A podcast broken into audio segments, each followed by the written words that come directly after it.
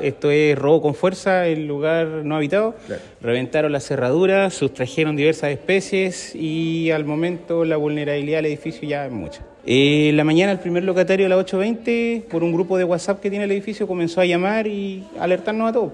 Una está reventada, que yo creo que fue por el sistema de cámaras que, que intentaron dañarlo y la segunda se la forzaron pero no pudieron entrar. Entonces sí que hay un forado abajo entre los dos, en el mismo edificio entre los dos locales. ¿Les habían robado antes? Al según los locatarios dicen que como 4 o 5 veces entre el año pasado y la fecha.